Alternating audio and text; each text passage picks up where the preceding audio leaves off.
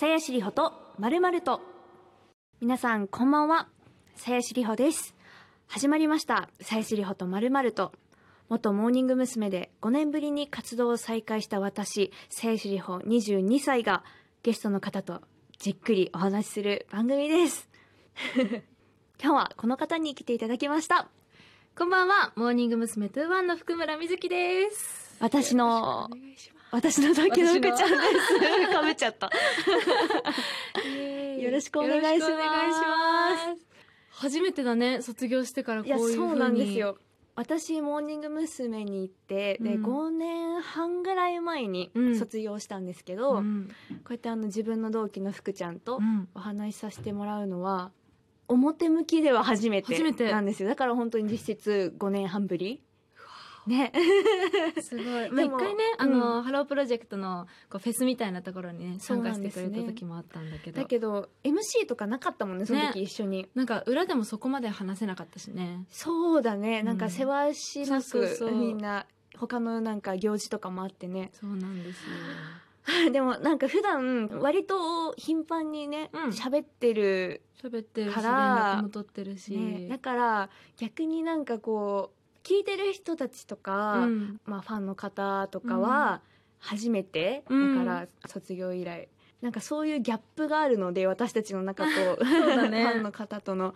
どうやって振る舞えばいいんだろうっていう逆に。ある。でもやっぱりなんかうん。今のお話とか、うん最初始まった時からこう、うん想像では「妻子里穂とまると」みたいな想像をやっぱしちゃってたけど、うんうんうん。やっぱあの頃のリホデリとはちょっと違うテンションで そう昔あの本当に12歳ぐらいからうん。自分のなんかね。ラジオ番組やってたんですけど、めっちゃ元気にやってたから。ねリホデリじゃなかった。まるまると。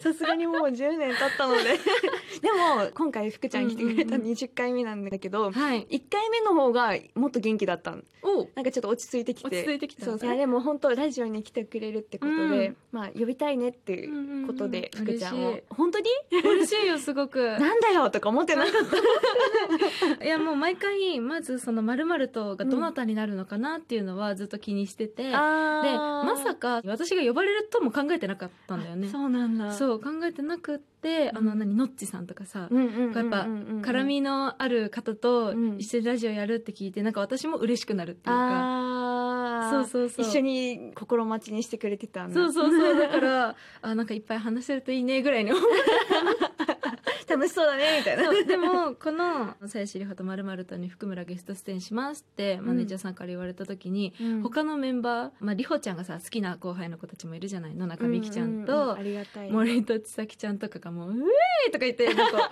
私よりも盛り上がっちゃってそれくらいあのメンバーも待ち望んでくれてる。いやましたね本当なんかモーニングのお仕事って、うん。まあこのお仕事ですよどうしますかっていうよりもこのお仕事ですよって言われることが多いからなんか本当無理やり出させられてないかなとか めっちゃ心配してただってね最初そう、あのマネージャーさんから聞く前にりほちゃんが、うん。なんか呼ぼうと思うんだけどどうかなみたいな、うんうんうんうん。そう一応ね。そうくれていやいやそんなもうぜひだよみたいなあねよかったそれは。で嬉しかったです。ありがとうございます。あ、じゃあ早速メールが届いてるので、は読ませてもらいます。はい。リホマルネームナグトゥーワンさんからでありす。がとうございありますがとうございます。リホちゃん、福ちゃん、こんばんはこ。んばんはこんばんは。二人が出会って一緒に活動していた時から変わったな、成長したなと思う部分と、ここは昔と変わってないなと感じる部分があると思います。うんお互いの変わったところ、変わってないところを教えてください。うん私たちはもう出会って10年以上そうだね、うん10年ちょい経つんですけどでも最初は鞘師から見た福ちゃん譜久村聖ちゃんはでもリーダーになったのが6年前、そうだねそれくらい。だよね。でなんかその時は自分の同期がリーダーになるっていうのがえー大丈夫なの？ってちょっと思った部分はやっぱりあったし卒業してからもすごい気にはかけていてだったんですけどもなんかそれこそ頻繁に連絡を取っているからこそ、うん。話したりとかするたんびにやっぱりもともとやっぱりモーニング娘。とかハロープロジェクトに対しての愛が強いから、うん。それがリーダーへのいい意味ですごい責任感に上手にこう変換されていってるんだなっていうのを話してて感じて、やっぱりこう物腰柔らかいから優しいし福ちゃん。だからなんか強い人じゃないとできないかなってうん。心配だったけどなんかどんどんどんどんかっこよくなってってこの子が心配なんだよねとか、なんか次のツアーのセットリストがとかすごい語ってるのを見ると、ああなんかかっこいいって普通に単純に思って。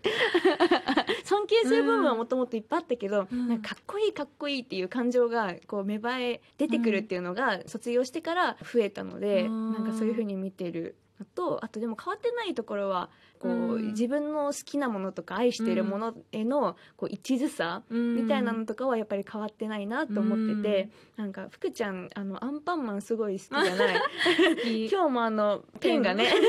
ドキンちゃんなんです。ドキンちゃんのペンとかだったりなんかインスタ見てたらやっぱりあのエレベーターの押しボタン好きだったりとか。あそうそうそう。最近もいいの見つけた。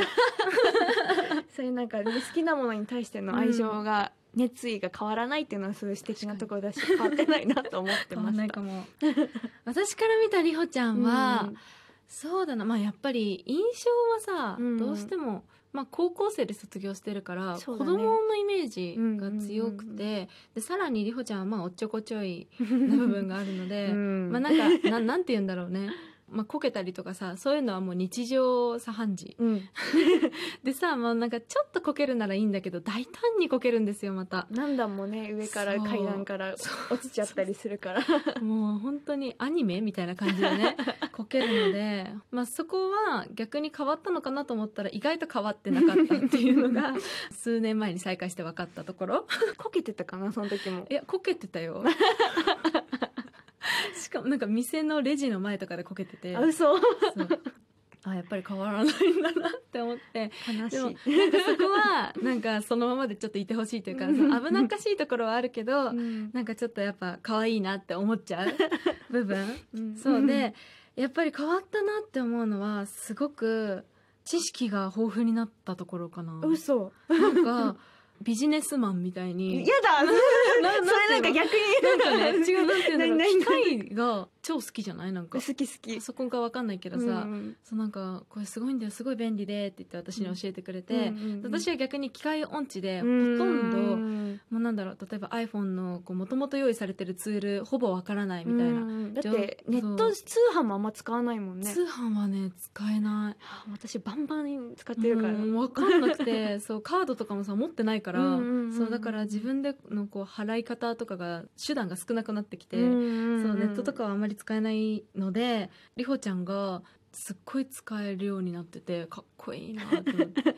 本当なんかビジネスマンみたいでやだビジネスマンとか言われたらなんかやっぱなんかいやでもね。そう英語とかもやっぱ得意というかできるようになったし、なんかやっぱ大人だなというかなんだろうそこはやっぱモーニング娘。を卒業していろいろ学んだんだなっていう部分が、やっぱりいろんなところで見えてかっこいいなって思ったけど、ん。やっぱり話す内容はもう本当に日常の話とか。そうだねりほちゃんと そうなると、うんこうなんか時事ネタとかもね、うん。多くなってくるけど そうなんかそういう部分は本当変わらないって思って。なんだろう、ね居心地がすごく良かったです。あよかったです、本当舞台とか見に来てくれたりねね。ありがとうございます。あまあもう本当にあのメールもたくさん来てるし、嬉しい。ね、時間足りなくなっちゃうかもしれないんですけど、うんこの後もお話しさせてください。さやしりほとまるまるとこの番組は MBS ラジオとラジオトークからお送りしています。さやしりほと福村瑞希と今夜はモーニング娘。21のリーダー福村瑞希さん。私の同期福ちゃんに来てもらっています。改めましてよろしくお願いします。ここからはお互いに質問をし合っていきたいと思うんですけど、福ちゃんいっぱい私に質問あるみたいいなんで。っぱい考えてきましたよ。いいですか？はい。ぜひ質問したいと思います、はい。まあまずはね皆さんも気になっていると思いますがはい。留学を終えて今やりたいことができているのかとか楽しんでるのかなっていうのが聞きたいです。あそれはもうすごいあのありがたいことにうん。やりたいことをやらせていただいていて。あの、まあ、ダンス留学をしてたので、うんうん。パフォーマンスしていきたいなと思ってるんですけど今ねこうやってラジオさせてもらったり、ドラマもあるけど、うん。来月は自分のライブがあったりとかするのでそこに向けてパフォーマンスの準備もできてるしだしやっぱねモーニング娘。忙しいじゃん。うんだけど、ね今はなんか一人だから、うんある程度自分の時間もたくさんあるので、うんうんうん。なんかそれはすごいバランスよくて、そうだね。いい感じでできてます。なんかそうやりたいこととか なんかそれ以上にできているのかなってこう見てて思ってて、でしかもまあやっぱ一人になると余裕とかもさ出てくるじゃない。大変なこともあるだろうけど。ね。うんうんうんうんこっちはさもう定期的に何をやるって決まってるからそうだね世話しなかったりするけど、うんすごいなんかりほちゃんのペースでできてるのかなって思って。超マイペースです。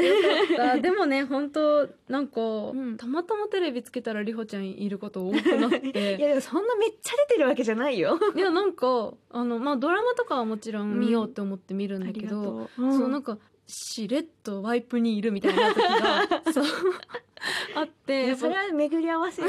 だってそんなのね、うんめっちゃ出てるわけじゃないから。いやでもみずきみずきも多分りほちゃん運がいいのかもしれないし、うんそうだと思う。でも本当なんかねテレビに出てるって思うと頑張れって思うあしりがとうございます。なんかなんだろうみずきの印象のりほちゃんはやっぱりこう人となんだろう初対面の方とお話ししたりとかするのってうん、やっぱ得意ではないのかなって思ってそうですね。うんだからそういう現場できっと緊張してるんだろうなっていうところまでちょっと想像しちゃって頑張れって思いながら 見てたりもしますけありがとうどございますお姉ちゃん。